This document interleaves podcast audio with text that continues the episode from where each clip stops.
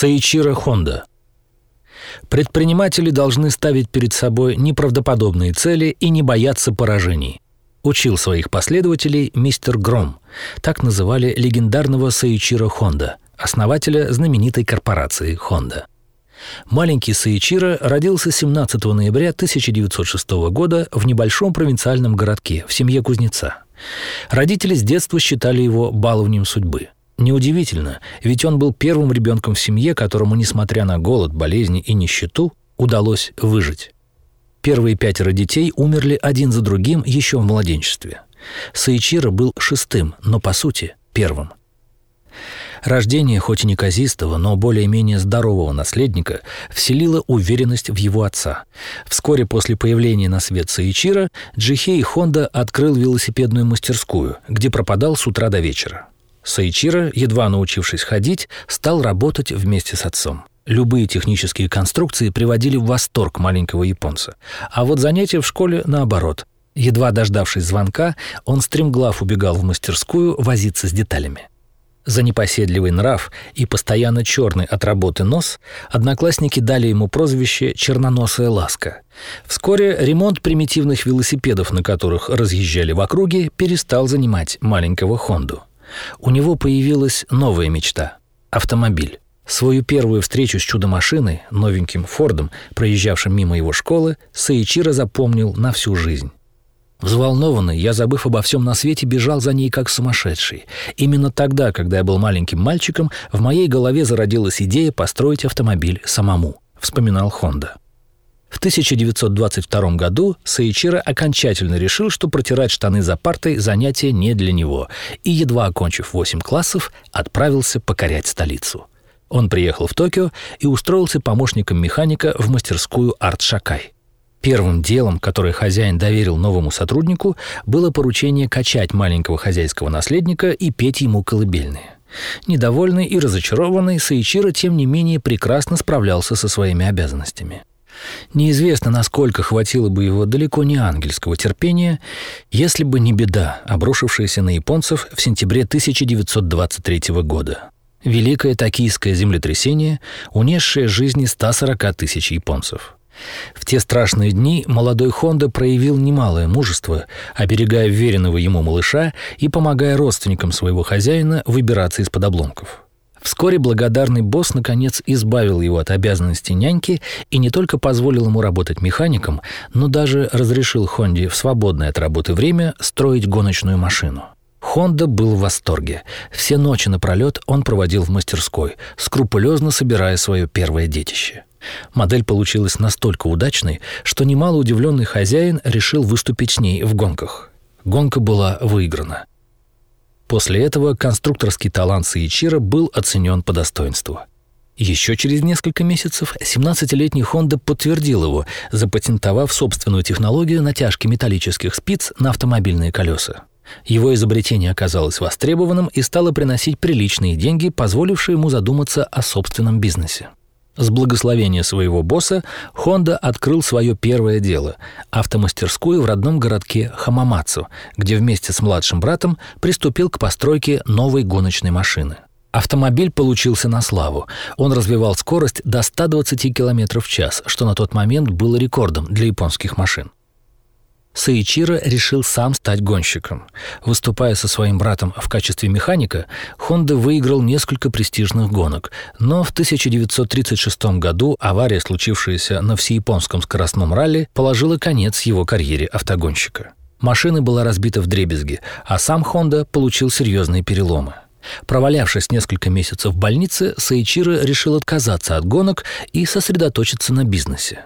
Какое-то время он провел в поисках незанятой ниши, а также в поисках приключений на свою голову. Имея достаточно денег, чтобы о них не думать, Саичиро стал частенько наведываться в злачные места родного города. Именно тогда он и заработал себе прозвище «плейбой из Хамамацу». Однажды он, посадив машину двух гейш, не справился с управлением и свалился с моста в реку. Совершенно пьяный Хонда все-таки нашел в себе силы вытащить обеих красавиц через окна автомобиля. Инцидент обошелся без жертв.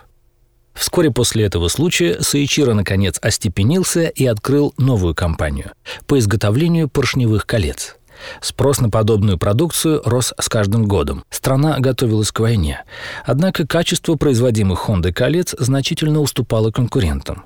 Полученные в мастерской Саичира сплавы никуда не годились. Ему явно не хватало знаний. Признав это, 32-летний Хонда поступил на заочное отделение технологического института, где в течение нескольких лет учился у лучших специалистов. Новые знания Хонда незамедлительно применял на практике.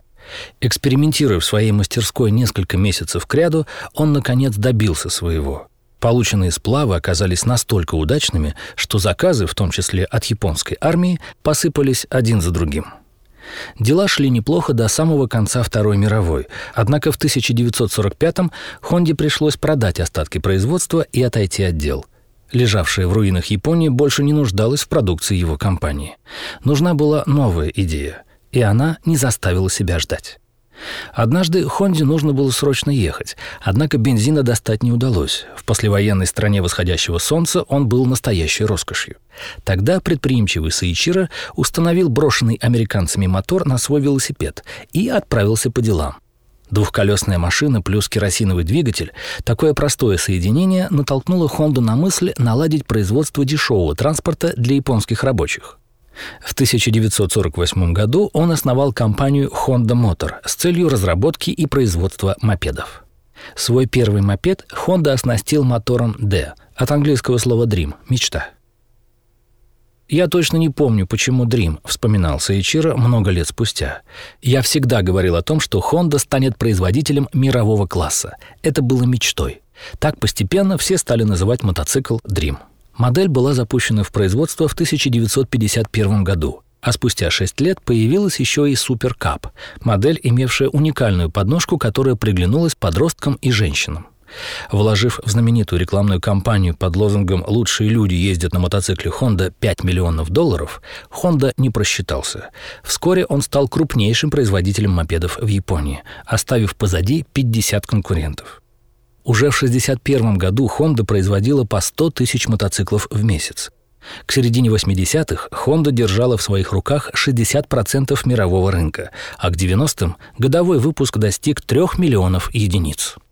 Когда в начале 70-х Honda решил начать осваивать конкурентный автомобильный рынок, японское министерство международной торговли и промышленности заверяло его в том, что еще один игрок на этом поле не нужен Японии, да и шансов на выживание просто нет – Упрямый Honda проигнорировал эти прогнозы и доказал обратное, выведя на автомобильный рынок знаменитый Civic.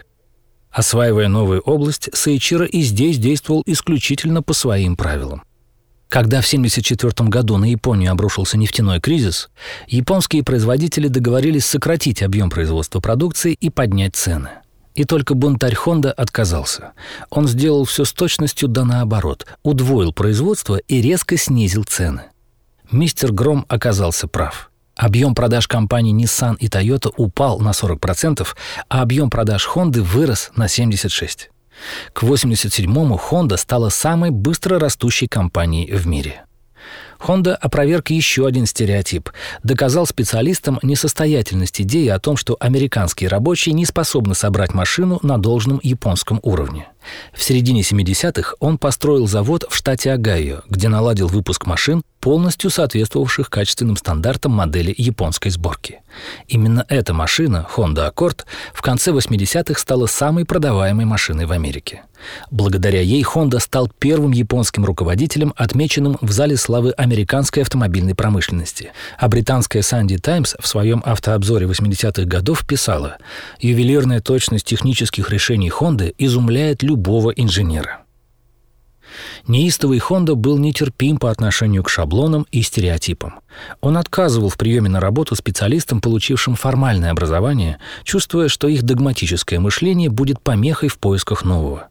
Настоящий инноватор, учился Ичиро, не боится доверять интуиции, не боится рисковать, не боится совершать ошибки. Оглядываясь на свою работу, вспоминал он, я вижу, что делал много ошибок, очень много. И хотя я делал одну ошибку за другой, мои неудачи никогда не возникали по одним и тем же поводам. Я никогда не повторял одну и ту же ошибку дважды. Саичиро Хонда сохранил бодрость духа и ясность ума до глубокой старости – Когда ему было за 70, он с легкостью катался на горных лыжах, писал книги и даже умудрился вместе с женой получить лицензию пилота. Незадолго до смерти он написал завещание, в котором отказал своим детям в праве управлять корпорацией. Легендарный Honda скончался в Токио в августе 1991 года в возрасте 84 лет.